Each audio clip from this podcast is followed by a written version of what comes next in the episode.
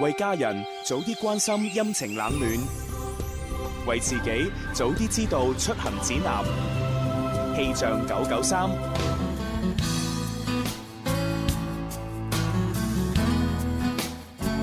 嚟到星期四嘅中午時分，一齊睇睇廣州市嘅天氣情況。同琴日相比呢，今日早上係涼咗少少嘅，不過到咗中午氣温又升翻上嚟啦。而家嘅室外氣温係二十二攝氏度，相對濕度係百分之五十六，吹兩級嘅北風。預計中午十二點半到下午三點，廣州市係晴間多雲，氣温介乎於二十到二十三攝氏度之間，吹和緩嘅偏北風。氣象播報完畢，天生快活人即刻開咪。春有百花，秋有月，夏有涼風，冬有雪。氣象九九三，廣東廣播電視台音樂之聲二零一七元旦特別獻禮，一代宗師二零一七珠海龍獅嘉年華將於二零一七年一月一號上晝十點喺珠海圓明新園隆重舉辦，嚟自省港澳各大獅隊現場角逐，爭奪一代宗師冠軍頭銜，萬眾期待，一觸即發。本次活動由廣東廣播電視台音樂之聲、珠海廣播電視台先鋒九五一、活力九一五、廣州龍獅傳統文化促進會聯合主辦。協辦機構天天精彩傳播有限公司，承辦機構天有天文化傳播有限公司。特別鳴謝海印股份、珠海海印又一城。快活似天生快活人，趣味要天台向下沉，研究隨身本領，微笑時多給力，自信隨時開咪。I love you baby，天生快活人，哦哦天生快活人，哦午夜派對，天生快活人，yeah yeah yeah，天生快活人。大愛有聲，思愛滿屏。追夢天使藝術團公益巡演珠海站，一月二號下晝三點半，珠海圓明新園快活呈現。天生快活家族林兒、林琳、朱紅、思思、邵公子、鐘明秋及追夢天使藝術團嘅天使們一齊同你玩遊戲、攞大獎、傳遞快活正能量。一月二號下晝三點半，珠海圓明新園約定你。二零一七年大愛有聲，讓温暖成就夢想。本次活動由廣東廣播電視台音樂之聲、珠海廣播電視台先鋒九五一、活力九一五、廣州追夢天使藝術團、廣東獅子會慈愛服務隊聯合主辦。協辦機構天天精彩傳播有限公司，承辦機構天有天文化傳播有限公司。特別鳴謝海印股份、珠海海印又一城。好啦，咁啊，歡迎大家收聽咧，今日星期四《天生快活人》節目啊！大家中籌啊！係啊係啊，咁你做咩咁開心啊，傻 師？冇啊！我聽到個聲帶話，我哋要去珠海，然之後同誒龍獅隊嗰啲一齊玩啊嘛，哦一齊舞獅啊係啦，咁所以我 就咚咚咚撐咁。我我仲仲以以為為係係因為阿蕭唔喺度，你好開心添。呢個都係原因之一嚟㗎。點解咧？哦咁樣啊？ 因為阿蕭唔靚仔咯，哦， 咁直接佢啊不！嬲都唔係行呢個路線噶嘛。佢亦都唔靚女咯。哦，咁啊，不過咧，其實今日咧，雖然阿蕭啊冇翻節目啊，因為佢係有另外一個 job 要做緊係啊啊，，賺錢啊佢去。但係咧，我哋咧稍後時間第三 part 咧就久違了的觀星台嘅女人又翻嚟啦，哇，等咗成個月啦。係啊真係好似成個世紀冇見 過佢。係啊佢究竟做緊啲咩咧？冇啊，一路俾啲鬼誒，咪俾啲狗誒圍住啊嘛， 俾啲狗係啊，佢去咗深造啦，咁去咁學而家而習。家終於都突破咗啦嘛，係啊，心咩做學咩習啫唔，係咩？擺明度蜜月啫嘛佢，係啊， 講到咁高大上 你，知唔知咩叫度蜜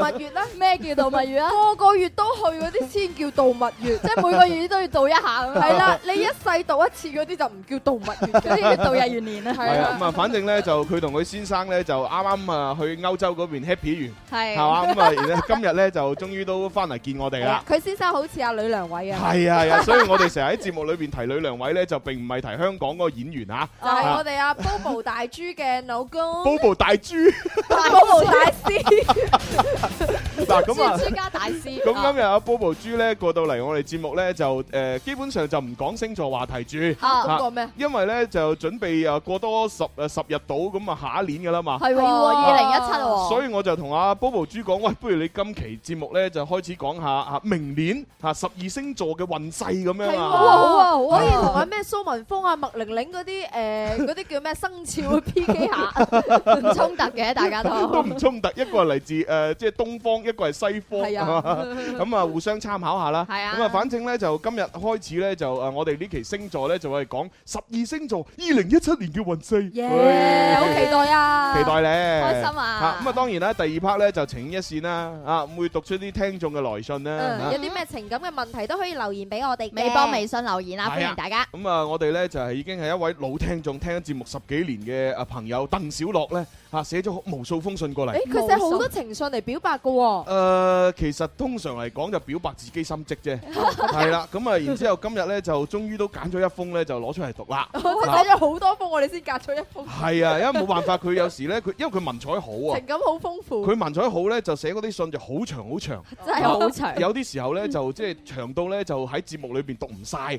咁啊，啊佢今次寫佢過嚟新嗰封咧就誒啱好精煉，哦哦啊都係千幾字啫，啊千幾字仲精年啊精煉算佢。正年㗎啦。對於佢萬幾字嗰啲嚟係講，啊，佢之前嗰啲好似寫論文咁長㗎，啊咁啊今日呢篇咧就精煉嘅，咁啊即係喺節目裏邊我度過個時間係夠時間讀，咁啊，所以幫你讀啦。係所以幫佢讀下。好啦， 咁啊第一 part 咧當然就係要玩啊 Yes or No 題，林怡請食飯好啦。啦，到我咯。天天天天都有好菜色，快快試試美美樂無窮，嘻嘻哈哈搞笑盞鬼，林兒話佢請食飯咯。帶上哈哈超，開心到飛起。好咁啊開通熱線電話八三八四二九七一，八係三八四二九八一，記得加零二零。啊 外地朋友加啫。係啦，內地朋友唔係喎，外地內地廣州朋友，如果你打零二零都可以打得通嘅，哦哦哦唔 Vâng, 係唔係唔，OK 係。，係加零二零嘅話都可以打得通。打得，通，打得通吓。OK，咁啊，今日咧我哋獎品方面咧就加咗少少嘢。加咗咩咧？係啦，咁啊平誒平時咧就送哈哈超啦，嚇送誒餐券啦，啊送一啲清涼飲料啦、CD 啦、嚇黃金葉飾品啦。哇今日有咩送？啊？今日咧我哋加多咗個誒價值兩百八十八蚊嘅真比手套啊！可唔可以送俾我啊？誒得嘅，冇問題啊！我哋到時將你名單加上去就係啦。咁嘅咩？係啊，因為咧就係誒好多謝就係第三屆時裝皮草工廠直銷節哦係啦，。提供俾我哋每日有十對嘅呢個誒真皮手套。哦，我喺電視上面見到林 Sir，佢話我們又嚟啦，係原啊來就係呢個。 係係係，因為上年咧冬天嘅時候我哋都送過啊係嘛。啊係啊。係啊，雖然今年咧入冬失敗，但係我哋已經咁 啊繼續送咯。誒，聽日都會降温噶啦，所以快啲贏 翻佢啦。誒天文台啲嘢啊，唔係誒 氣象台啲嘢咧，係嘛？我哋聽住先，降少少咯，可能即係。係唔係降我真係唔知，好係似啊，你今睇日。下朱紅嚟晒鋪着短袖。你知唔知我今日翻工啊？成頭汗出晒嚟佢入直啊！播室嘅時候就我好熱啊，好係熱啊，好啊，熱啊，好仲熱要啊。唔知點解直播室啲空調成日都唔開，哇！我真係覺得搞錯啊！依家就嚟十二月啦，唔係依家就嚟一月啦，十二月已經過去啦。啊，真係咁睇嚟你啲身體結構係同我哋有啲唔同睇下你嘅一過咗冬至咧，夏天就到啦。唉，真係冇辦法，真係。唉，所以真係好辛苦嚇。咁啊，但係唔緊要嘅，希望聽日可以降温成功啊！好嚇咁啊，我哋送呢個真皮手套。咁啊，玩遊戲如果贏咗嘅話咧，你直接話想要呢樣嘢，咁我哋送俾你啦。好啊，咁啊睇 à, 下第一位入場嘅朋友係邊個先。哦，咁啊，睇下啦。喂，你叫咩名？喂，打通電話嘅朋友，你係乜水啊？à, 快你啲講嘢你唔係聽到有真皮手套，所以驚到啊就走咗係嘛？有唔冇使驚人？嘅。有冇人？冇人就拜拜你條唔係尾噶啦噃佢。可能係咁啊，佢可能同我一樣啊。點啊哇！天氣咁熱，真俾手套唔係話。 冇啦，我都係聽日先玩啦。我到聽日如果真係降温，我先至再嚟玩啊。諗下都驚啊！係啊，而如家果唔降温，我就唔玩啊啦。誒，你會後悔嘅。好，下一位。好，下一位啊，喂，你好。喂，打通電話喂你可以講嘢噶咯唔係因為佢聽緊收音機，應該有延時啊。à. 喎。誒，睇嚟今日啲電話有啲問。你叫咩名？喂喂，哦，又冇咗。喂，智仔。啊，智仔。 唉，唉，好啦，智仔，你係今日我哋最幸運嘅一個。恭喜你啊！系 À. 啊，嗱咁啊，嗱，因為你係今日第一個打通我哋電話同我哋傾到偈嘅，咁啊俾你揀兩份獎品，如果你贏咗，咁多嘅咩？係啊咁輸咗嘅話咧，啊輸咗嘅話，倒貼兩份唔該。當咁啊唔好咁衰，唔係你玩唔玩啦？嗱，贏咗你攞兩份，輸咗你倒貼兩份，你敢唔敢玩啊？二仔，嗱我唔出聲啦，你自己講啦，佢考慮緊。倒貼兩份，诶诶，我寧願要一份都得啦。à. 唉，做咩俾人拋一拋咁樣係嘛？講笑啫誒冇冇所謂啦，點都好啦嚇，反正誒即係你想攞咩都都都都要照俾啦。咁嘅咩係啊，誒，要-反正要我咁點啊？啊，照俾啊，佢要我咁點算啊？有乜可能啊？你都有人要？你覺得我冇人要，你太睇小我啦。師姐，你想唔想要啊？ 誒，鄧小樂可能對你有興 趣喎。啊，唔係禮物嚟噶嘛。Ừ.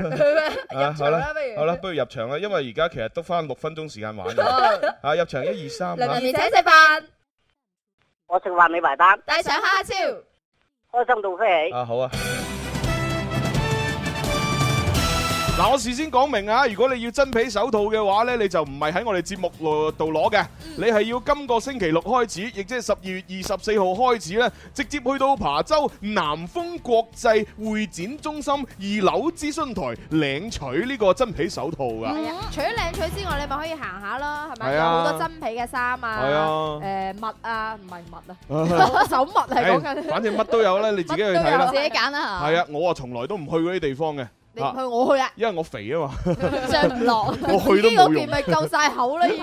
我-豬油膏。系啦系啦，啊問問題啊，咁啊五線譜記譜係目前世界上通用嘅鋼琴記譜方法，yes or 嗯 no？是但答啦，五線譜啊，五線譜啊。我都知你唔識㗎啦，是但撞啦，我都唔簡單。我都唔識係嘛？搞錯啊，你。我唔係學音樂嘅，咩啊？五五線譜係咩話？啊诶，啊我重複多次慢啲吓，講慢啲，五線譜記譜呢一種方法係目前世界上通用嘅鋼琴記譜法，yes or no？啊 Yes sir，咩話？ Yes sir，系啱嘅。你識㗎。好啦，咁啊，你揀獎品要咩獎品？诶，要金葉。哦，金葉係嘛？哦，好啦，咁啊，今日唯一一塊黃金葉送俾你，拜拜。拜拜。啊，不過五線譜呢，真係由小-由細學到大，我淨係識，嗯。誒，咩啊？記到哆唻咪發嗦，跟住之後嗰啲就唔記得點㗎啦。有規律可以揾嘅，其實。 係啦，咁啊，即係俾翻嗰啲真係讀音音樂嘅人去研究啦。係啊啊例如我 寶寶啊哋我哋就唔好理佢啦 點解吓。好，下一個，喂，你好。喂，打通電話嘅朋友，五四三喂喂二。哦哦，喂，你好，叫咩名？星仔，星仔啊？你做咩抄人哋星仔嘅名啊？唔好唔好咁講。同名啫，都係咁啱。哦咁人哋江南西傻師唔通又抄你個名咩？唔係噶嘛。但係佢個名長啲㗎嘛。 好啦，星仔啊，你好啊，入場先啦，一二三，林兒請食飯，帶上蝦超。我食饭你埋单，开心到飞起。哦，好啊。à, 我覺得你啊，應該係大個星仔啊，不如你叫大星仔啦。 係，嗰個叫細星仔。啊，好啦好啦好啦吓，你講咩都都都做吓，大星仔嗱，我哋問問題啦。誒、描寫蓮花出於污泥而不染嘅誒、愛蓮說，佢嘅作者係陶淵明。Yes or no？咦，愛蓮說係咪陶淵明寫嘅呢？嗱，愛蓮說呢，就我唔知而家呢個時代嘅誒嗰啲小朋友有冇學啦，咁但係我嗰個時代呢，好似係讀到高中嘅時候呢，就有一篇文言文咁樣。咁厚嘅咩？好似初中就教㗎啦。啊，可能係初中啦，或者我記錯咗呃嚇。咁啊，反正我係學過《愛愛蓮説》呢篇嘢嘅。咁啊，然之後裏邊呢，就有一句好出名嘅就係誒出於污泥而不染嘅呢一嗯句咁嘅詞語嚇。咁而家問你嘅就係《愛蓮説》呢一篇嘢，佢嘅作者係陶淵明，係咪啱定錯呢？ Yes sir，no sir。五四三二啊，yes sir 係錯嘅，拜拜。不過呢道題應該會考到好多好多嘅人啊！我一開頭都以為愛連雪都係陶淵明寫，因為咧，《愛蓮説》裏邊啊有寫到陶淵明呢三個字，係咪啊介紹咗一下咯。啊，好勁啊，好勁喂，Dạ. 啊！其實我好中意入邊有一句 à, 啊，佢叫做菊花，喂，唉，菊菊花，菊花顏色就靚啦，係咪唔咁？係啊，佢寫菊花之隱逸者。係也，牡丹花之富貴者也，蓮花之君子者也。哦，咁你知唔知係咩意思先？梗係知啦哦，咁啊得啦吓，知就得啦，唔使解釋吓。好，咁啊跟住落嚟下一個要入場啦。喂，你好。喂，你好，哦，你叫咩名啊？我叫阿 Low 啊。à, À, 哦，阿 Low 大人哥。啊講普通話，Dạ, 喂，Low 哥，Low 哥問你第一個問題先。愛連説咧，啱先證實咗唔係陶淵明寫嘅，咁你知唔知係邊個人寫啊？你實唔識啦，鬼知咩？鬼知啊！ 你冇讀 書㗎，唔係啊，寶寶，你讀過書，你唔睇答案，你都讀唔出喎應 該。咁我知道唔係陶淵明，但係唔知係邊個咯。好啦，其實係北宋詩人周敦頤啊。哦好啦好啦，既然你唔知啊，由佢啦，呢冇啲所咪謂。叫做紅絲唔紅人咯。 係啦，咁咁我哋我哋就入場先，一二三。林怡請食飯，我食飯你埋單，帶上蝦超。開心到飛起。 O K。哎呀，撈真係好可惜吓，咁啊，因為你打到入嚟咧，得翻一分鐘嘅時間啫。啊嗱聲答啦，係啦，誒呢個西紅柿同埋番茄唔係同一種植物嚟嘅，yes or Yes sir。 no？嚇？西啊唔係紅喎，西紅柿同埋乜番茄啊？？係西紅柿同番茄其實係唔同一種植物，yes or no？哇，朱紅俾好大 tips 啊！ Yes sir。吓？Yes sir，Yes sir 喎。西紅柿同番茄喎。西紅柿同番茄嗱，我唔係同一種植物喎。係啊係啊，我而家就係問呢個咯，西紅柿同番茄唔屬於同一種植物，yes or no？佢好堅持佢答案，撈 sir，撈 sir，撈 sir，撈 sir。啱嘅。À. 離晒譜啊！咁俾 tips 法點啊你都？我冇扇你喎，我提醒咗你兩次喎，Lolo，啊唔係阿 Lo 哥。算啦，你都答啱咗啦，你都答啱啦，我 Ờ. 哋去廣告啦。唉去廣告，去廣告啊！唉好啦，咁啊，相信已經去廣告啦。啊，Lo 哥，喂，我真係冇扇你喎，俾晒 tips 你嘅我喎，哎俾晒 tips 喎，咦？ Lo 哥哦咁快走咗啦唔係，係跳咗出去先。喂啊，Lo 哥，喂，係咪叫我啊？係啊，喂係啊喂，我我冇扇到你喎，你答咗兩次我都下咁樣提你示睇你朱紅對你幾喎。好，你預咯。你成日話下嗰啲，你根本就想扇人喎，就要分析一下咁啊，所以先冇俾你扇到㗎。但係你唔覺得佢今次下得好真誠 咩？發自內心嘅下嚟嘅佢喎真。係發自內心咁鄙視你嘅，你知唔知？佢係下咁 啦，嚇有冇搞錯啊？竟然答錯誒俾多哎嗱次咁機會你。咁啊唔係，我啊冇鄙視你，只不過我覺得你同我係同一類人啫。咩 人點解嘅？因為其實我以前細細個嘅時候呢，我都覺得西紅柿同埋番茄係唔同㗎，係咯，係啊點解其實佢點解佢有兩個名咧？嗬？因為因為我以前覺得西紅柿呢，就真係誒同柿係一係即一類嘅。係屬於水果係嗰種啊，嘅，即係嗰種林柿呢，我啊覺得西紅柿其實就係林柿嘅嗰啲嗰啲親屬嚟嘅。哦，只不過係紅啦，啲。咁而番茄咧就真係番茄嚟嘅，即係我以前細個係咁樣認為。咁啊後來咧就學咗普通話之後啊，我先知道哦，原來西紅柿係番茄嘅另一種普通話嘅講法。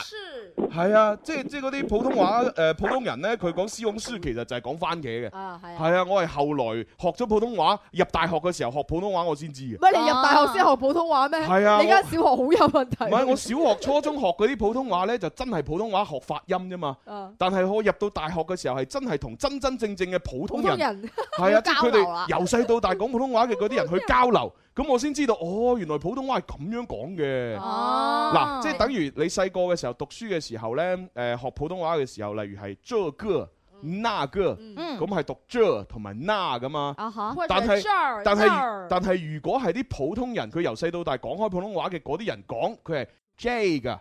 nay 噶咁樣講噶嘛，唔係講 j na 係講 j nay 咁樣噶嘛，係啊，所以其實我入到大學先正正式式學嗰啲真係普通人嘅普通話咯，哦，係啊嗰啲係地道嘅普通話 咯。係啊其實咧，我我由細到大咧講西紅柿都唔係叫西紅柿㗎，叫咩啊即係咪關屋企人咧誤導咧，或者身邊啲朋友佢叫咩啊都叫西紅柿嘅，你食屎啊！喂，呢個誒呢個西紅柿嚟啊咁樣，佢咪特登玩嘅咋 唔知啊。但係我由細到大叫西紅柿都係叫西紅柿啊，哦，咁咁咁你食柿餅就食屎餅 啦但係你都食得落嘅。喎，係啊，OK，好啦，咁啊撈哥你就啊同阿小強溝通下要恭喜咩你獎啊品係啦啊，好啊哇哇，thank you。好啦，拜拜。拜拜。 先去廣告，轉頭再玩。 Music FM，嘿嘿，Music FM，我嘅最愛是這電台 Music FM。天生快活人，天生快活人。揸車出去兜下風，此刻感覺想放縱，身邊好友熱烈追捧，收音機使我失控。最愛快活自由，天空海闊歡笑永久，快快與我進入直播，天生快活人。广东广播电视台音乐之声二零一七元旦特别献礼，一代宗师二零一七珠海龙狮嘉年华将于二零一七年一月一号上昼十点喺珠海圆明新园隆重举办，嚟自省港澳各大狮队现场角逐，争夺一代宗师冠军头衔，万众期待，一触即发。本次活動由廣東廣播電視台音樂之聲、珠海廣播電視台先鋒九五一、活力九一五、廣州龍獅傳統文化促進會聯合主辦。協辦機構天天精彩傳播有限公司，承辦機構天有天文化傳播有限公司。特別鳴謝海印股份、珠海海印又一城。佢嘅聲音扣人心弦，佢嘅聲線醉人暖心。總有一段旋律你會輕聲和應，總有一首歌曲你會刻骨銘心。鐘明秋愛在深秋音樂會，二零一七年一月七號、八號，廣州市機場路廣東音像城會議廳，只為懂得欣賞的你輕彈淺唱。門票現已有售，索票詳詢零二零二六一八七六三零。啊，過去過去，多少次心亂。今天今天，隨着雲煙漸遠，聽聽鳥語，靜望世事飄斷，悄悄的放，贈我衷心祝福一串。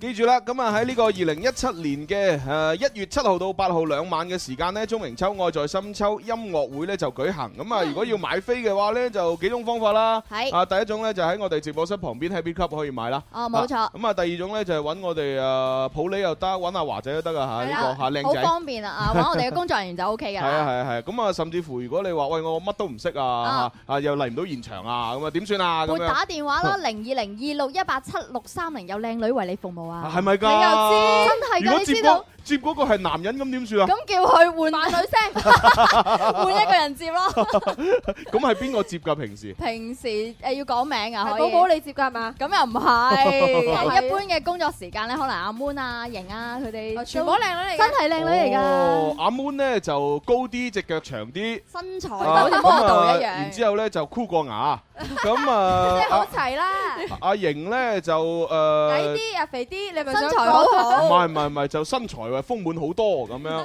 嚇，即話係要你描述得好仔要細，揀嘅揀係型啦。 我花入角眼啦。總之都係靚女。係啦係啦，好啦，咁啊，我哋除咗有音樂會之外咧，咁啊，亦都有個誒比賽要宣傳下喎。嗯我聽講唱歌嗰個要係咪啊？係啊，就係呢個二零一六第九屆廣東珠三角鹹水歌嘅邀請賽，將會喺十二月嘅二十三號去到吉林大學嘅珠海學院音樂廳舉行㗎。點解你講嘢突然間咁老廣州嘅咩？唔知係啊咪緊要要啦係咪要配合呢個鹹水歌嘅歷 史梗咧？係啦，呢個傳統文化嚟㗎嘛，要好好弘揚啊！哦，咁啊就誒要要去睇就去嗰度就得啦，係嘛嗯？哦，咁即係完㗎啦呢個。係啊哦，咁我哋就睇埋嗰個 誒另外仲有個音樂會嘅。係啊，咁多嘅善音歌者啦，雙吉平噪廣州歌迷見面音樂會哦咧，將會喺呢個聖誕節，即係十二月嘅二十五號嘅晚上八點鐘，廣東廣播中心嘅三樓等你相見。諮詢電話咧就係一八六七五六誒一八六七五九六五七一一。嗯，哦，OK，好啦，咁啊有興趣就打呢個電話啦吓，係好，咁啊見到咧微信上邊係有人投訴㗎吓。嚇投訴邊個？啊投訴咩啊？哦好緊張啊！哦，係 L X 嚇，佢咧就話啊，越嚟越離譜啊！你哋越嚟越遲開節目喎，咁樣嚇。咁啊，呢個投訴咧接受嚇，啊咁啊但係咧 就就改唔到啊，嚇，因為冇辦法，因為最近咧你知年尾啦嘛，係啊嚇啲廣告多啊嘛，大佬啊，我哋一年裏 邊啊，即係係嘛，日做夜做，咁啊為咗少 少嘅薪水，咁啊難得有咁多老 闆啊中意我哋嘅節目投廣告喺我哋節目，咁係咯啊俾啲錢人哋賺下啦。係啦係啦係啦，咁啊你放心啦嚇，過過過咗年之後，可能咧就就即會係少就會少少翻啲係嘛少啲咁多㗎啦。係啊，少得咁多咯，係係啊你睇 我哋因為不嬲都好受歡迎嘅，唔好意思啊。你睇我哋節目裏邊啊，就咁用口講嘅廣告，近期都多咗好多啦。係啊咁何況係嘛，即係佔用節目時間嗰啲廣告咧嚇。好啦，既然係咁咧，我哋啊哎就馬上開始情意一線啦。好啊，唉陳宣愛。爱可以係永恒，亦都可以一刹那消失，愛可以偉大而包容，亦都可以自私而刻薄。愛唔一定會有結果。但只要愛過，就一定會刻骨銘心。此生太幸運能遇上你，彷彿已用盡全部的福氣。離合散聚，悲喜交集。情牽一線，幫你表達。八三八四二九七一。八三八四二九八一，我最喜歡，當然喜歡我的你。一生不放棄。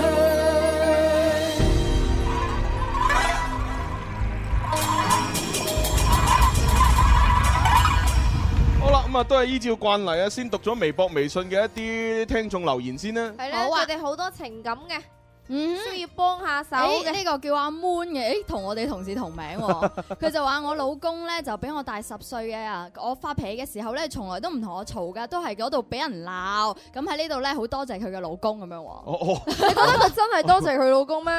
佢佢對老公，我發脾氣嘅時候，你又唔氹下我，你又唔同我鬧翻轉頭，你坐喺度即係點啊？沉 默，我好冇癮噶 喎，真係冇，即係要對鬧先舒服啊！系啦，咁啊祝福你哋啦，希望你哋可以長長久久啦。誒有一個心跳加速，佢喺度晒命，佢話最近行緊桃花運啊，同時俾三個女仔表白，哦點算好好心煩咁樣。證明你好花心啦，三個都中意啦，肯定。如果唔係點會煩 啫？哦可能三個都唔中意咧。可能佢只係覺得好煩啫，可能三個都唔靚，都唔係佢杯茶，係啊所以佢就應承唔落係啊，咧。你睇下，如果嗰個係阿寶寶嘅話，你會反 應添啊。哦又唔一定噶喎，可能佢中意阿 Moon 嗰種 咧。中意阿蕭嗰種咧。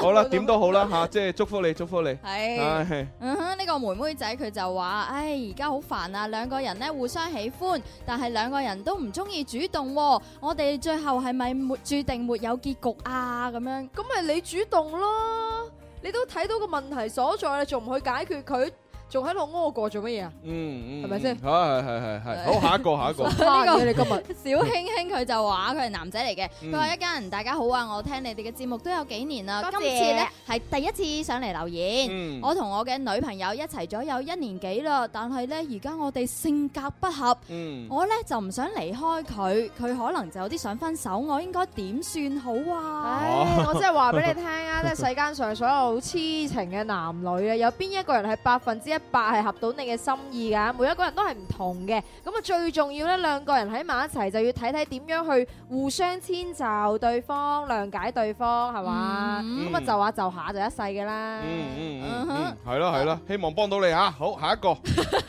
右手無名指的期待， 哎我唔想同我之後講嘢啦而家佢就哇話做乜嘢？ 我哋睇睇埋睇下呢個問題先。佢話：一家人你哋好啊，我想請教你哋一個問題。嗯我嘅朋友呢就話，男同埋女兩個人之間，如果年齡係相差六歲嘅話，嗯兩個人嘅命就會相克。哦你覺得會唔會啊？唔該唔該，一定要回答我啊！咁樣。誒，你問我啊，我我覺得唔會咯。 我覺得你呢個問題真係 真係問得有少少點講呢？好似得三歲咁樣。你覺得真係會嘅咩？唔會嘅，我哋都覺得咁啊係咯，真係係啊傻嘅。有時候有啲嘢咧，唔好信咁多係啊睇上佬嘅。嗱，你試下私底下問我啊，我俾另一個答案你啊。係啊，我想知係咩答 案 朱紅，難道你有自己嘅經 驗？下一個。咁快！阿志翼的天使咧，佢就話：朱紅，請問下異地戀要點樣發展你啊？問朱紅啊？係啊， 佢拍拖五隻手指都數 得。佢可能聽過阿朱紅啲四川經歷啊嘛，所以就問異地戀要點樣發展啊？幾耐翻去一次會比較好呢？我同嗰個他係女仔嚟嘅嗰個他，認識呢就不到一個月。哦最近啊，我覺得佢有啲冷淡啊，喺微信上面呢就好似成日都傾唔到偈嗯咁，感覺佢好似冇乜誠意再發展落去啦。哦，擺明啦仲使問咁咁即係分手啊！你意思放啦係都人都冇未一 齊。唔係咁，唔係佢問咗幾個問題，逐一答啦嗯哼。第一個啊第一個係即係異地戀係點樣點樣做係嘛？係啊，點樣發展？點樣發展啊？朱紅未試過。異地呃我試過，真係㗎？係邊度同啊。邊度啊？唔係，其實其實我始終覺得咧，呢戀愛嘅定義咧就好得意嘅，即係就算有時你拍唔成拖，其實究竟你有冇戀愛過咧，就係係唔係唔矛盾嘅。啊誒、呃你話如果計拍拖經歷呢，其實我真係好少嚇、正正式式你話拍拖就兩 段，哦兩次啫。咁但係你話我戀愛過幾多次呢？其實我覺得我戀愛過都幾十幾廿次。你覺得點先為之戀愛咧？即係係咯戀愛同埋拍拖有咩唔同咧？誒唔同之處就係你中意對方，對方又對你有 feel，咁就係戀愛咯。哦但係拍拖就真係我對你有 feel，你對我有 feel 都唔夠嘅，哦係大家要講明，誒嗱，我哋而家就係呢段關係你啦。係我啊男朋友，我係係啦，你女朋友，係啦，即係要要要大家講明係呢樣啊嘢，咁先算係拍拖。你唔係准出去揾第二個。咯係咯係咯，啊哦咁所以你話如果咁計嘅話，嗱拍拖我真係只係得兩段嚇，但係你話戀愛嘅話咧，都 都真係哦唔少。啊經驗豐 富啊，其實 我覺得你嗰啲唔係 叫戀愛，叫乜嘢啊曖昧啊。誒、呃可以咁講啦，係啊，因為其實誒、呃、兩個人互相對對方有感覺，互相中意對方嘅話呢，其實都會受好多因素嘅限制，令到你哋唔可以真係喺埋一齊。哦唉但係㗎 但係通常曖昧咧受傷嘅都係女仔啊，大家自己諗清楚啊。係咪 㗎？想乜講我覺得男人有時都好傷㗎喎。小紅都話我傷得好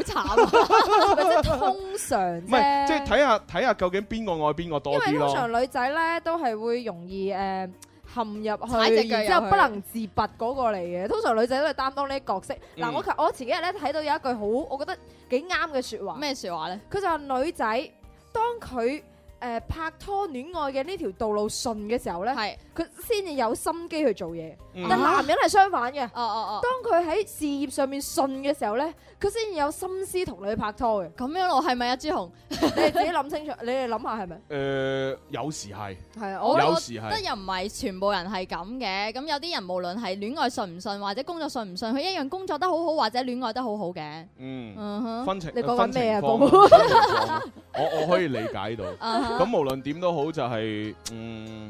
誒異地戀嘅話，真係其實要要要多啲交流嘅啊啫。而家通過科技去多啲交流，咁然之後啱先佢第二個問題係話幾耐見一次，嗯嗯嗯。咁梗係越多越好噶啦。好似阿伯母話齋係咪？但係會攰噶喎，你如果成日去為對方付出，即係成日都係你買車票嗰係啊個，你會覺得好攰喎。得唔到 feedback 嚇唔係啊，咁係咁噶啦。而家係你你著緊人哋啊嘛，你而家都已經個女仔話誒對你好淡啊啦。嗯我覺得你就唔好再咩 咯，唔好浪費時間啦我話俾你聽，有時女人咧都係好似陳小春嗰首歌嘅，咩啊別笑我，我犯賤咁樣嘅，咁所以你試下唔好理佢一排，佢分分鐘可能揾翻你轉頭。嗯，嗯哼其實可以嘗試下嘅任何嘅方法都可以通到最後嘅羅馬嘅，咁只不過係睇你自己嘅情嗯況。啊係啊，睇下你要去羅馬定要巴黎啫。係咯， 嗱，C C C C 嗰種話淡一淡，然之後等佢緊張你啊，或者諸如此類，其實得嘅。啊，要睇下個女仔咩心態。咁然之後我啊咩性格啊然之後我我話嘅嗰種見多啲呢，其實亦係得嘅。見多啲嘅話呢，就一係就係好，一係呢就係你可以死心。係啦係啊，嗯你成日見哇，然之後好攰，對方又冇反應，咁你就開始唔覺得係喎，係時候抽離啦嗯咁樣。啊馬伯良抽離琵琶 馬，啊咁你都諗到？唔係，我曾經聽過有個誒愛情專家講咧，佢話如果你內心暗戀一個人咧，千祈唔好暗戀佢，或者唔好唔敢同佢講，因為如果你唔同佢講，或者你一路暗戀佢咧，其實呢個感覺係會越嚟越濃烈嘅。哦分分鐘你可能可能你同佢講，然之後多啲機會俾大家相處，你發現哦，其實呢個人都唔係我嗰杯茶，其實我冇想象中咁中意佢。咁又係咁你啊就可以放低咗。通常自己諗好容易諗埋一邊，嗯自己諗埋自己嘅路㗎。係啊係啊。小心傻 咗啊！好啦，咁啊為咗避免我哋會傻呢，咁啊呢個時候梗係要聽翻首鐘明秋嘅歌曲先啦。愛在深秋呢一首歌，亦都係我哋下星期非常作詞人嘅題目嚟噶。咁啊，當然啦，秋秋呢都會喺節目當中呢，就係、為大家唱出重新填過嘅歌詞啊。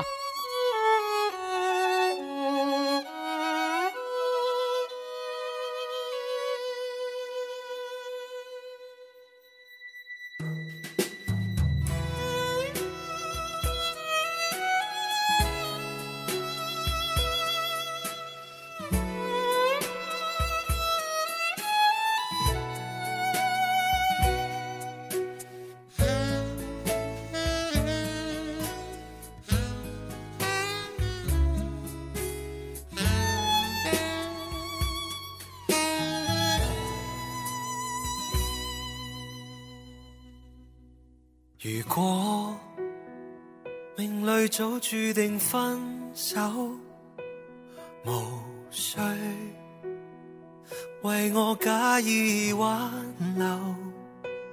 如果情是永恒不朽，怎會分手？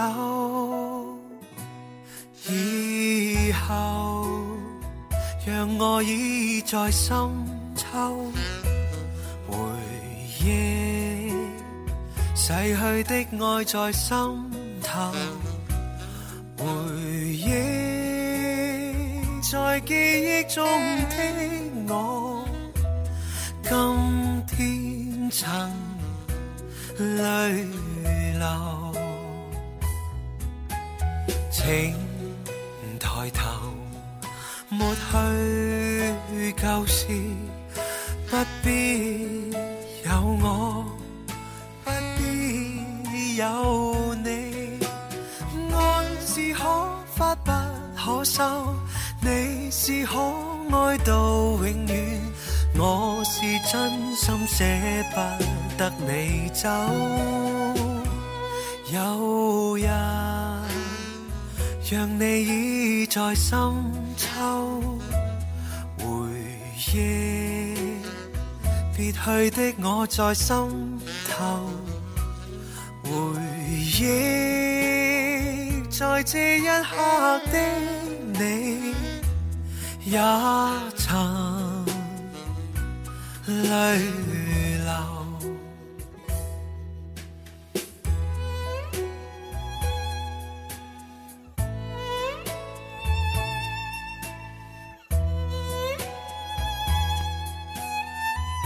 好啦，咁啊，聽住呢首咁好聽嘅歌呢，我要開始幫阿鄧小樂呢讀出佢嘅來信。好啊。誒、希望都讀得晒啦，喺廣告時間之前吓。咁啊，佢係寫咗好多自己心裏邊嘅 事情噶。朱紅哥你好。提筆之前呢，先祝《天生快活人》節目咧越辦越好，亦都祝你呢一切順利吓。記憶中呢，已經係我第 N 次寫信呢俾你哋節目啦。咁啊，或許以往嘅嗰啲信件呢，都已經咧掉咗去唔知誒邊一度嘅垃圾桶啦。但係我希望呢一封信呢，你可以將佢睇完。如果可以嘅話呢，希望可以喺節目裏邊讀出咁樣嚇。咁啊，你放心，以前我啲信呢，其實我哋全部冇掉噶。嚇，一直咧堆喺我辦公室嘅嗰個台面嚇，嗯咁啊經歷咗無數次搬辦公室同埋搬位呢， 都嚇仲喺度嗰啲㗎信都仲係喺度噶。保存得好好啊！係啦，只不過呢，就可能俾好多嘢壓住，即係例如啲 CD 啊嚇，我啲哦零食啊咁樣全部壓住咗嚇 嚇咁啊呢封信呢，就太好啦，你新寫過嚟我有得讀啦 嚇。誒、我係鄧小樂啊！我想呢，唔需要太多嘅介紹我自己啦，因為我都已經係忠實聽眾啦。時間過得好快，轉眼呢，二零一六年就要結束啦。喺呢一年裏邊呢，自己經歷咗好多嘢，亦都收穫咗好多。唯一最遺憾嘅就係我而家呢，仲係一個人單身。哦啊吓，嗯或者呢一樣就係我最擔心嘅事情啦。誒、畢竟對於我咁樣嘅條件同埋年紀呢，真係會好令人擔心嘅。尤其係我嘅父母啊，誒、無時無刻呢都擔心緊我嘅終身大事。今次呢寫信俾你呢，只係有一件事呢想講，就係、每年嘅農曆十二月十九號，對於我嚟講都係一個好重要嘅日子，因為嗰日係我生日。啊，即係咁真係好重要啊！ 生日快樂啊！誒、嗯而二零一六年嘅農曆十二月十九號呢，就係、我三十一週歲嘅生日啦。三十而立，我已經過咗啦。如果人嘅一生按照一百年嚟計算嘅話呢，我都差唔多走完咗人生嘅三分之一咁樣。哇，其實你都幾諗多嘅啫好樂觀喎、你知唔知我心裏邊嘅年齡就係我覺得人呢應該有六十歲。你估個個好似你咁啊諗嘅咩？咁嗯然之後，我而家都行咗三分之一啦。三分之一有多嘅哦你係啊。哇！你有一百歲，哇！好羨慕啊，我都想有啊， 真係好樂觀啊。係 OK，嗯，誒，歲月不饒人，感恩的我，誒、呃感恩我嘅父母咧，俾咗我生命，亦都感謝佢哋咧，一直咧冇放棄過我。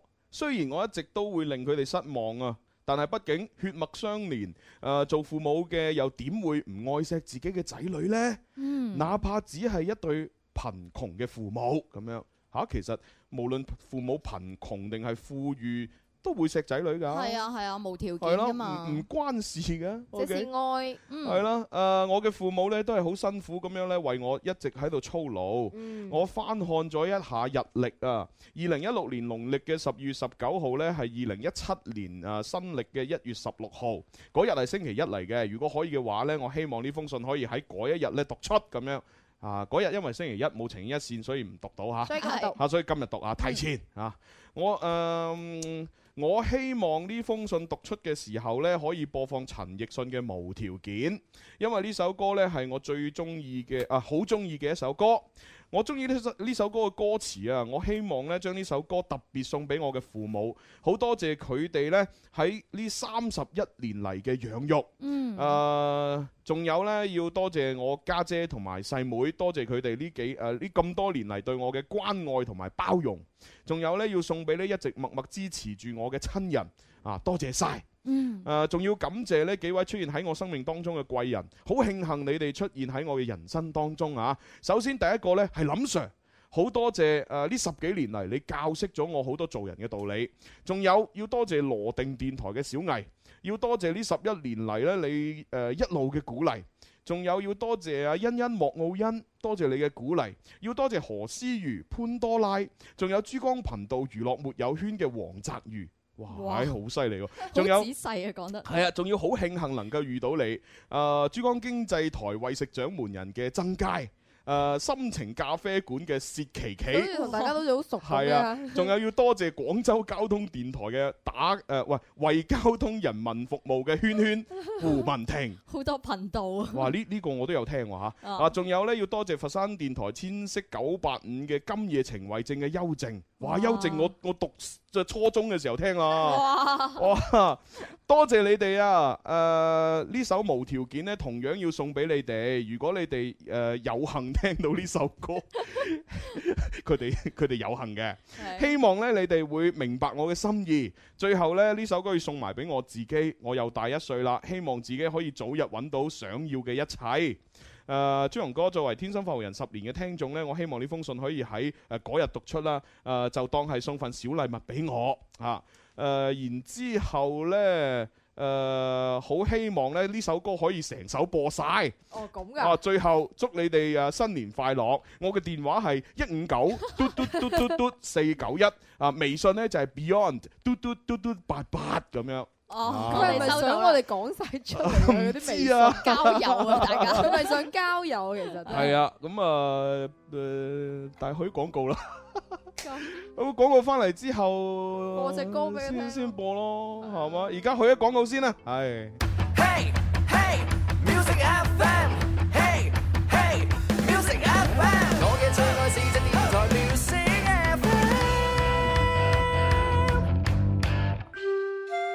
為家人早啲關心陰晴冷暖，為自己早啲知道出行指南。氣象九九三，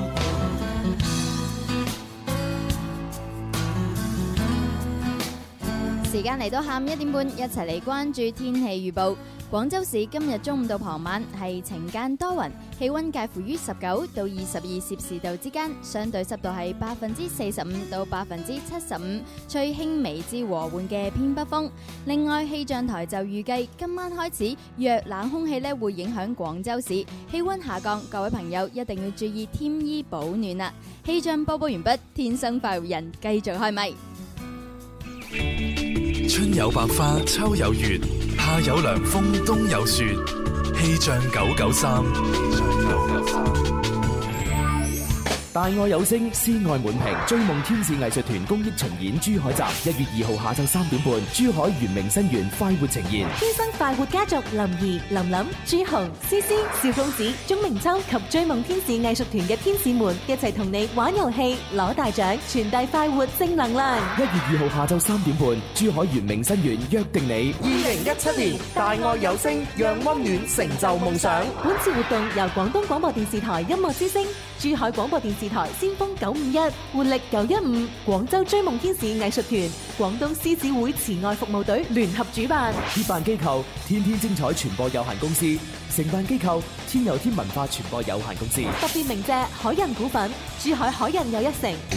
廣東廣播電視台音樂之聲二零一七元旦特別獻禮，一代宗師二零一七珠海龍獅嘉年華將於二零一七年一月一號上晝十點喺珠海圓明新園隆重舉辦，嚟自省港澳各大獅隊現場角逐，爭奪一代宗師冠軍頭銜，萬眾期待，一觸即發。本次活動由廣東廣播電視台音樂之聲、珠海廣播電視台先鋒九五一、活力九一五、廣州龍獅傳統文化促進會聯合主辦。協辦機構天天精彩傳播有限公司，承辦機構天有天文化傳播有限公司。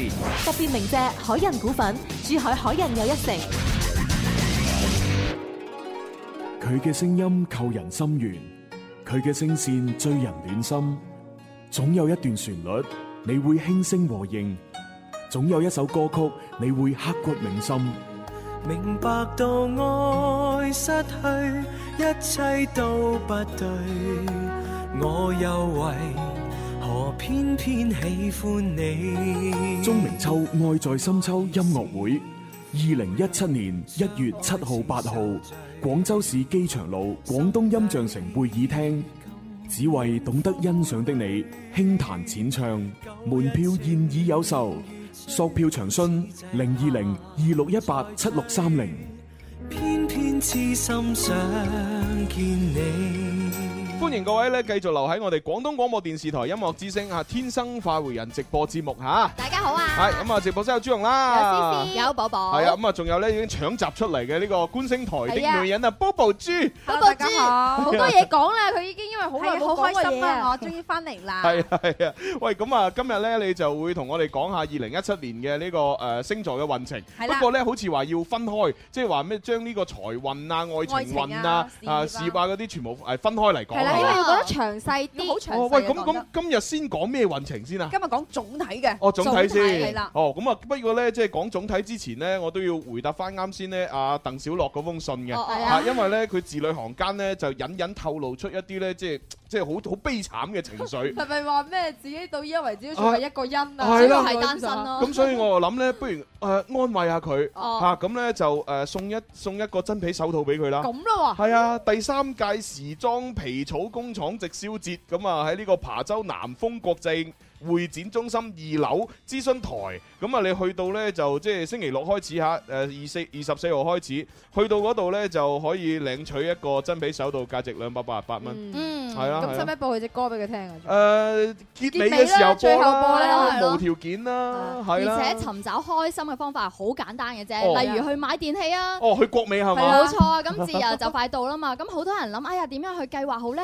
好多女士們呢就想去 shopping 啦。嗯咁點樣揾一個又優惠又多嘢嘅 shopping 嘅地方呢？不妨就去國美啦，嗯因為今個星期五啊，國美三十週年慶，哇唔單止全網比價買貴，義安保險仲賠你差價添啊哦哇！套購滿四千呢，仲送你七百蚊。平安夜當日啊，仲有整點嘅限時折扣活動添啊，五折優惠等你嚟啊！所以如果想趁住年底換啲新電器嘅，不妨去國美睇下啦。哇！咁如果我除咗換新電器，又要誒屋企要裝修啊，要買啲誒嗰啲家具啊、裝修建材，咁點算啊嗯？，咁你就可以喺呢一個時間，十二月嘅二十四號到一月嘅二號，去到歐亞達建材家居廣州黃石店啦。嗯，因為呢，二零一七金雞破曉第一季開往幸福的專列嚟啦 聖誕元旦歐亞達呢，就向觀眾聽眾放福利啊！只要關注 Music FM 嘅官方微信、廣東廣播電視台音樂之聲，或者係下載天幣 A P P 嗯參與互動呢，即刻就有機會獲得價值三百九十八蚊嘅太空太空宇航枕啊，數量有限，送完即止。哇！係咁啊，哦好好多嘢正喎！買啊咁啊，跟住落嚟咧就預告一下咧，就誒聽日即係星期誒星期五啊，嗯係係啦，我哋有一個咧就係召喚紅包嘅活動吓。係咁啊喺應該係我哋音樂之星嘅微信同埋天幣係咪兩個都有啊？冇錯，你兩個一齊玩，兩個都可以搶紅包啊！係啦，咁啊當然啦，召喚紅包係我諗出嚟嘅嚇，實際上佢個活動名叫行紅包。是的普通話喊出 來哦的。係喎，其實我個名叫召喚利是喎。召喚利是啊係喎召喚紅包 à. 啊係是但啦，是但啦，啊，反正我哋聽日咧就大家搶錢係啦，好啊啊咁啊跟住落嚟，終於可以講下星座啦，係啊係啊係啊係係啊啊星座啊，星觀星座台的女人啊。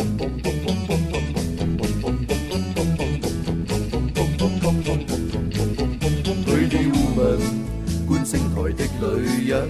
Pretty Woman，觀星台的女人。Pretty Woman，相遇摩羯最男人，分析星相最認真。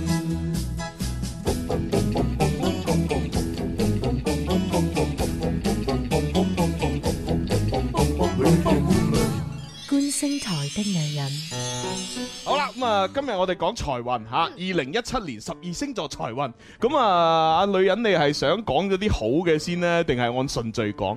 诶，讲总体星座运程比较好嘅，哦即好啊系感情又好，事業又哎好啊好，財運哇好总体嘅，哇好擔心好啊好啊 Come on baby，好啊我哋講前四位啊。哦，好啊，好啊，咁啊，第四位開始先咯。好啦，誒咁第四位咧，今年嚟講咧，誒唔係，我仲有啲嘢未講完啊係㗎，係係係啦，明打明斷年咗，係啦，二零一七年嘅，哦咁我哋要先描述一下二零一七年先。哦好啊好啊好啊其實睇翻個星座運程咧，咁原來二零一七年嘅明年咧係木星誒同埋天秤座嘅，咁哦所以咧咁即係明咩年嘅木星天秤座咧，即係大部分好誒大部分好旺人際關係嘅工作，哦人際關係嘅事業，哦咁我同以埋為喺明年結婚係特別適合㗎。我以為事業天加油啊秤你座，我以為天秤座係會犯太歲添，都唔關事兩樣嘢唔嚟㗎。關事唔關事啊，咪算啦，呢啲中中西融合啊嘛，係嚇啦佢成日都溝亂啊，唔好理佢啦嚇。木星係粒吉星嚟㗎，哦係啦係粒吉星嚟嘅，咁所以咧，如果明年咧誒，大家想選擇睇明年結婚啊，或者買屋啊、生二胎係超好同埋超輕鬆咁嘅。不如有得結有得生先，哦快啲揾第二個啦誒咁你聽下你一陣間有冇入圍先？哦，好啊，就算唔結唔生，買樓都得啊嘛。係啊係啊係啊有錢啫㗎努力揾啦有嘅有嘅有嘅。好啦，咁我哋先講第四位先。好好好好誒，咁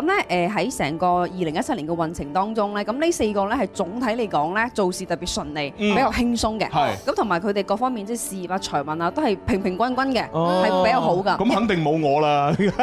哦，你啱啱好咗第 五位啊！哎呀，哎呀，係咪咧？我都話冇噶啦。好啦，咁啦，我哋先講呢個咧，就係今年嘅巨蟹座。哦，巨蟹係啦，係巨第四位蟹座啊第四位嘅，哦係啦，巨蟹座嘅今年咧嘅家庭觀念咧係特別好噶。嗯嗯嗯嗯咁如果巨蟹座今年繼續想，譬如今年結婚啦，單身嘅想拉埋天窗啦，嗯或者想生二胎嘅，或者今年係亦都想買屋嘅話咧，嗯巨蟹座特別容易噶，特別容易實現呢個夢想㗎。咁我就誒睇下啲巨蟹座嘅朋友借錢俾佢，係嘛？唔知有冇得 還嘅喎，買得到嘅未必還得到啊。係啦，今年嘅巨蟹座嘅姻緣啊，同埋嗯家庭觀啊，係好特別好哇哦㗎。恭喜啊恭喜啊等我巨蟹座先， 你識啊？我哋有個同事咪巨蟹座嚇咯，邊個啊華仔啊嘛。哦，原來阿華仔巨聽講蟹你最近單身嘅喎，係咪啊？ 最近先單身。睇嚟華仔，你唔可以講咁多秘密俾阿寶 寶聽。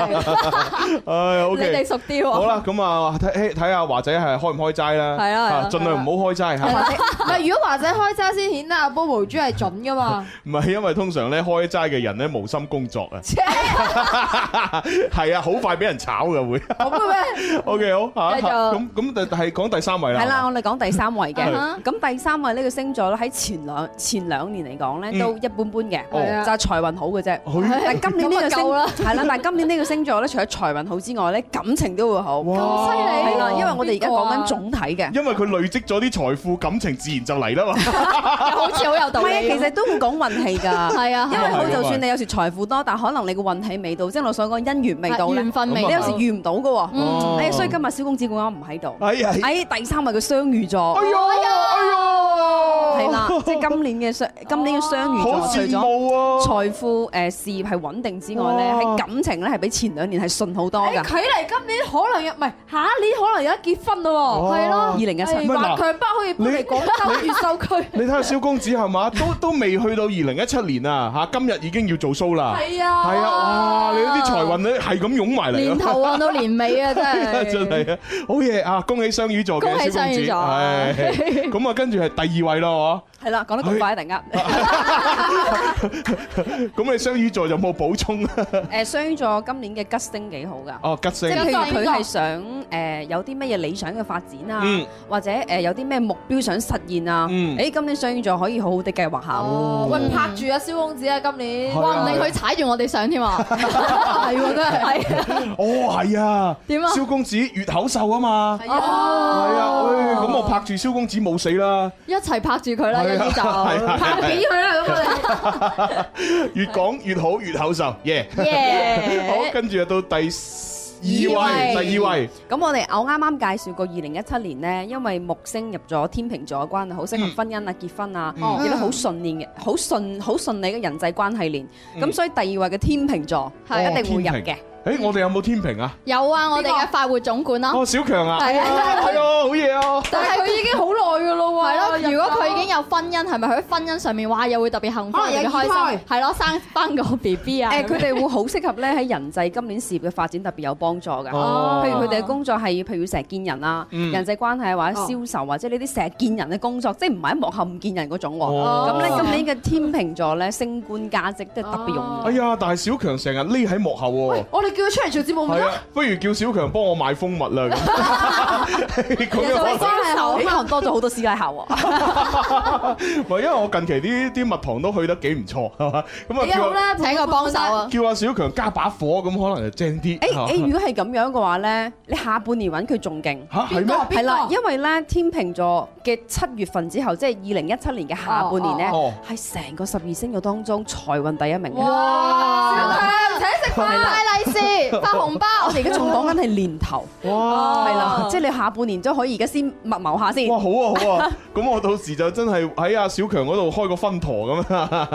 啊我而家係即係誒誒人一世物一世啊嘛。哦，只有個總堂。係啊，咁啊，然之後開多個強記人一世物一 世。強記，你你個人一世物一世啊！小強見到一定嬲埋佢 啊！點解最中意食啊？咁又係喎，好旺小強啊！啱啱啱，好係啊咁啊！呢個就係誒天平啦，嗯就係第二位好嘅。第一位咁咁第一位最爆雲誒人氣嘅咧，一定要結識一下先等今日我哦葉係啊文又唔喺度喎，我先醒起。金牛啊！係啊，哎呀金牛座啊！誒，今年嘅金牛座咧，喺十二星座嚟講咧，即係結婚咧係最旺噶。哇即係就算今年即係除誒，因為金牛座係一個好慢熱嘅星座嚟係㗎。就算咧你想同佢拍拖咧，佢可能都有時，唉，我覺得嫌麻煩啊嗯哼又或者我覺得而家財想拍財富未未夠啊，哦我想穩定啲先。咁今年咧嘅金牛座可能自己嘅諗法會變㗎，哦會覺得唉，好似係時候喎，夠晒啦所有該嘢拍拖都就拍拖，該結婚就結你知婚。唔知點解啊？即係唔想再拍散拖啦。你知唔知點解？因為阿周柏豪已經結咗婚啊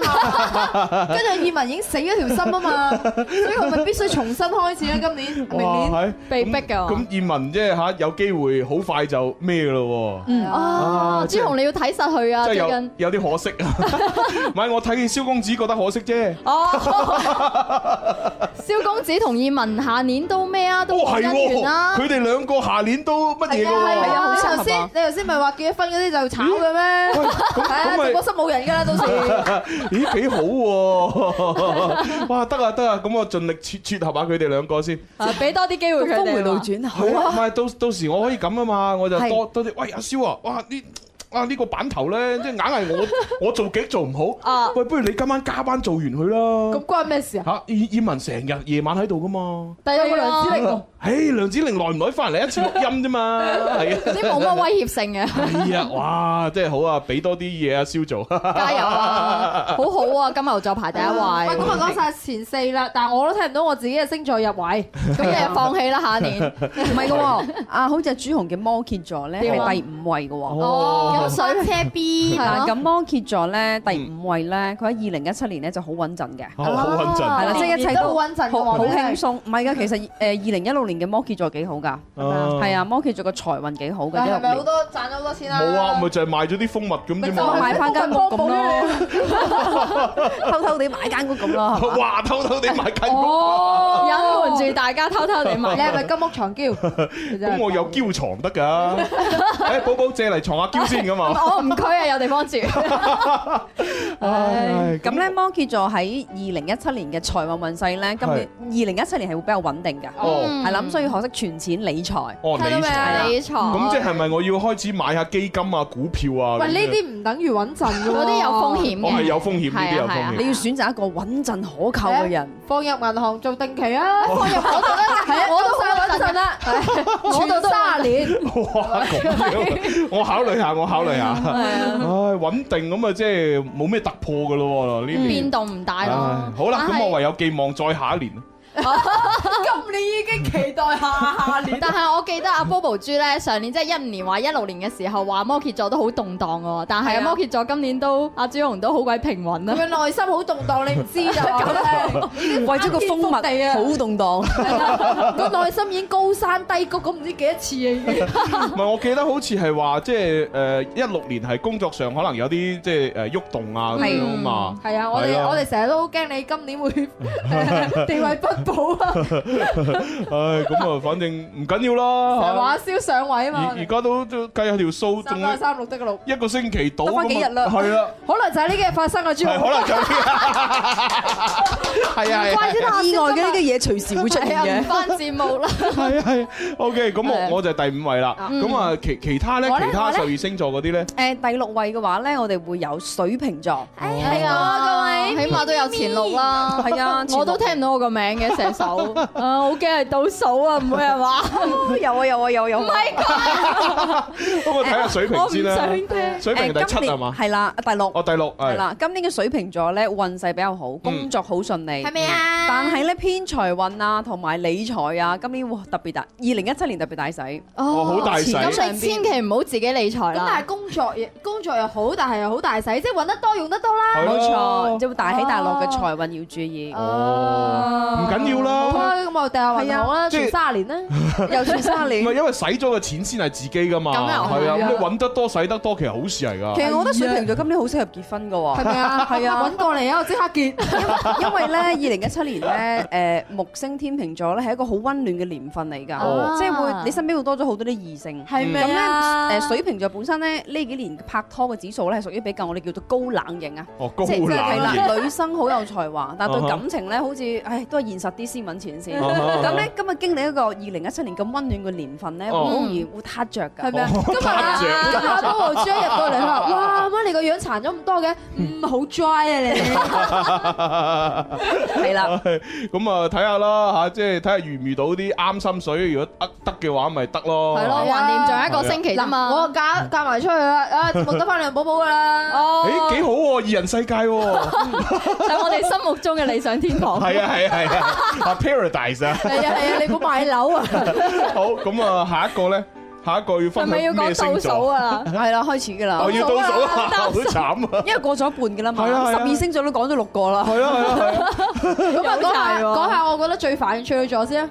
誒啱啱講下我啦，係啦，Bobo 就係最煩嘅處哦女座處女係座啦。哦二零一其四實男年，仔嘅處女座同埋女仔嘅處女座真係差好遠嘅。真係點㗎解？係啊，哦男仔係啊係啊嘅處女座會小氣啲嘅，係啊，男仔嘅處女座非常小氣，因為女仔 小氣咧，你哋習慣咗㗎啦嘛。 你覺係啊得你覺得冇問題係㗎啦啊嘛，係啊係啊但係男仔小氣，你覺得啊點解你唔大方啲真嘅？啱係好招姐啊，成日盯住喺某一個問題上面咧唔肯放啊。啊係啊咁。咁處女座今年點算啊？係誒，今年嘅處女其實二零一六年嘅處女座個上半年好好嘅，哦，係喎，唔係今年喎，係係啦明年喎。 2017年明年係啦係明年。咁咧，二零一七年咧，誒處女座唔好要求咁高啦，哦，輕鬆啲生好活。嗯啊難噶喎，其實係 輕就鬆啲係生因活為佢哋要求太高，啊，呢所個以佢佢哋好本辛性苦嗯嚟嘅。強迫症逼死自己。係啦，你會好辛苦。咁所以咧，嗯今年嘅處女座亦都會有壓力嘅一個年份。哦，咩方面壓力咧？總體，啊總體都有講緊總體，係啦。好慘啊喎。真係咁咧特別感情上面嘅我誒處女座就求穩定就好啦，哦唔好求突破啊咁。冇拖拍嗰啲就真係都係冇拖拍嘅。耐心等待唔咯會因為今年嘅年份會好，即係今年哦嘅即年係今份好好啊。成個十二星座都誒，即好係多今年方嘅法年份係好適合拍拖同埋結婚哦嘅，即係你會俾你嘅大環境感染。哦，咁啊咁隔睇下離嗰個結婚，我又結咁即啊。係睇下可唔可以做多幾場婚宴，賺多啲錢咯。Ừ. 係咯，唉，冇辦法啫點。解你你講嗰啲嘢都唔拉邊嘅？嚇？點解 Dạ, 人唔拉邊哋講啊？拍拖，你講賺唔錢。係拍拖同結婚嘛，咁我梗係諗賺錢㗎啦。我咩佢就諗咗去做主持嗰個位係。啊咩都咩都冇得做，咁梗係你梗係諗咗啲梗同我係希哋唔一望樣。多啲人結婚，我就可以賺多啲錢啦。係真係，係啊好啦，咁啊，最下一個又乜嘢啦？誒，跟住到我哋嘅雙子座，呢個係第幾位啊？倒數第嘅八，哦咁啊第七第八哦哦順數嘅第八位，係啦哦係啦順數即係倒數嘅第四位。係好啦，咁我哋哦咁跟住講第呢哦八雙子座，咁咧雙子座今年咧一定要好注意佢嘅我哋所講嘅口才表達，同埋一定要注意唔好講錯嘢，哦好容易講錯嘢係啊啦因為咧雙子座今年咧機會個拍拖指數好高㗎，又高啊又好哦係啦高啊誒，但係會成日講嘢，因為佢成日講嘢啊，佢成日注重講嘢係啦，佢鍾意講嘢 好注重溝通，嗯同埋好注重精神嘅分享，哦咁所以亦都唔好過咗嗰度，雙子座。哦講得太多啊，可能對方就會覺得煩㗎啦。咁同埋本身雙子座係做開口才銷售啊，嗯又或者做培訓啊，誒咁今年其實事業係好好噶嗯。但咧若果對住情人啊、拍拖啊，或者對住一啲好謹慎嘅合作伙伴嘅時候咧啊，嗯就切忌情願少講嘢，多做事。哦，少哦明白講少啲啊，錯少啲咯，嚇都嚇啱嘅係啊幾好幾好嚇。咁啊，跟住下一個星座又係第九位咯，九位啦，哦第九位一個好 man 好 man 嘅星座。邊個講得好 man 咪即係大男人白啦？白白羊啊？白唔係金唔係咪啦，白羊咪。咁咁咁係咩啊？誒誒獅子座。哦，獅係子，啦獅子哦座即係王者咁樣啦。冇錯，咁獅子座咧今年咧亦都好希望、好渴望咁提高自己。誒哦哦咁但係你知啦，你都排到差唔多第九 啦，十二星座，我都未聽到自己個 名都唔知點算 係啦，咁樣咧誒，獅子座今年嚟講咧，第一可能會唔好過分期望自己太高，亦都唔好要求太高。嗯嗯今年咧就獅子座咧好適合。誒，譬如你今誒二零一六年已經好穩陣嘅時候，就繼續穩陣發展。嗯哦同埋咧可以獅子座今年將個重點唔需要年年都發展事業嘅，哦可以今年重點發展喺工作。哦，啊，唔係工作家庭啊，家庭家庭家庭哦照顧家庭，多啲拍拖，然之後結婚咁樣。唔係可以可以可以照照顧父母都得嘅係啊家庭，唔係淨係話你新噶嘛。親人啦，係啊，係啊係啊。OK，咁啊呢個就係獅子啦嚇，下一位俾佢忠告係放喺家庭度係啊啦，，眼光唔好咁高。跟住第十位啦，誒第十位 即係倒數第三位，係啦，仲冇我想走啦。天蠍座。天蠍，哎呦咁慘啊！天蠍咁座，慘咁今年嘅天蠍座咧，因為土星嘅關係係，哦誒木星係粒好幸運嘅星星嚟嘅，嗯喺十二星座。咁土星咧係粒好大壓力嘅星座。哦嗯咁基本上咧，誒天蠍座咧同今年嘅土星嘅關係太親密啦。嗯咁所以事業咧，我哋所講嘅好想去大發展嘅時候咧，都會遇到一啲障礙，嗯同埋會比較大壓力嘅，同埋好嗯我哋所講嘅好似難衝破。哦咁所以我俾一個好大嘅建議大家。哦咁譬如你天蠍座、射手座啊或者處女座，啱啱今年事業上邊比較大壓力嘅話咧哦，你最好揾一啲運氣高嘅星座哦去做 partner 例或如者金同牛座、事。天秤座係啦哦大一大咁，冇錯，我哋咧其實好多時候咧，我哋所講嘅叫化解啦係。有時因為運氣呢樣嘢咧，有時你好我唔好，我好你好，所以我哋要借運啦。 冇錯啦，咁你就。多啲同身邊三四個咩金牛座啊、天秤座啊、雙魚座啊，我同佢一齊做嘢，一齊玩，誒咁你就發覺，誒順好多喎，你一個人搞唔掂嘅嘢，誒佢哋運氣好，佢哋運氣高，啊誒幫晒你喎。我要申請同志文一 齊坐，做工作嗰度。咁啊，呢個天天蝎座啦，係到係到啦十一位啦，係咪啊？係啦，跟住到射手座，終於到我，誒，即係我唔係包尾啊？你唔 係啊？十唉好二開星心座啊！啊嘛突然間。倒數第二啊，係啦，十二星座咁啊，去到射手座，咁射手座嘅上半年咧壓力會好大嘅，嗯同埋注意有小人，啊哦有小人係啦，會注意好有似小人，係啦，所以感情上面亦都要注意呢樣嘢，係啦，小人小姐啊係啦，要防住嘅。哦咁但係咧上半年咧十誒射手座麻麻地，但下半年就好順㗎啦。點啊點啊點啊點啊就會好順㗎啦，就冇咁複雜㗎啦。你睇你個樣八度，我我幫你打小人 啦，放心啦嚇。好，咁啊跟住，最尾一個就係我哋嘅白羊座。哎呀哎呀哎呀，嗯我哋一大波。哎呀，哎呀，要注注意意啲咩啊 白羊座哎今年嘅白羊座嘅話咧，咁就一定要注意一第一個財運啦嗯，係啦，即係唔好誒咁輕信啲投資。同埋唔好咁輕信，哎而家要理財啊， 或者要買啲乜嘢啊，即係你自己一定要自己用心去睇，同埋自己一定要好，即係本身一定要相熟嘅人，或者你自己都要熟嘅，嗯我哋會指翻你一段錄音俾佢聽 嘅。喂，上市集資得唔得啊？即係最好做呢啲啱啲唔啱啊誒熟人嘅同埋哦係熟人嘅誒真實嘅嘢，哦即係自己一定要投入去了解，哦即係要懂得一啲法律上面哦嘅嘢。嗯啱啱啱啱，真係呢啲一定要謹慎嗯嚇投謹慎啲投資需謹慎，冇嚇錯，咁啊，其實所有嘅星座運程咧，我哋都作一個參考嘅啫嚇，娛樂成分比較多嘅，咁啊，大家嘅運氣啊，誒，你哋嘅發展都要靠自己嘅。係啊，努力先係最最實際嚇。係啦咁啊，今日嘅節目啊到呢度啦啊，咁啊我哋交咪啦嚇。啊希望啊觀星台啲女人啊，下次又快啲又呃誒睇下下星期如果上到嚟，又可以再講下啊嘛。好啊好啊好啊係啊，咁係咁咯喎，拜拜。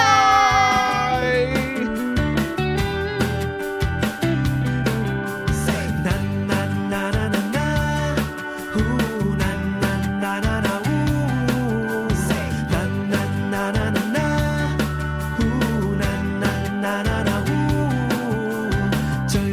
这天氣風吹過的臉，仍是最真，仍是最真。天空跌宕如歌聲飄過，夕陽全是記憶，全是美的。可否再停留這刻？天邊如火燒璀璨，愛包圍我們身邊，凝望你。I say，快活做自己。I say，哦，快活做自己，繼續快活，我要唱給你。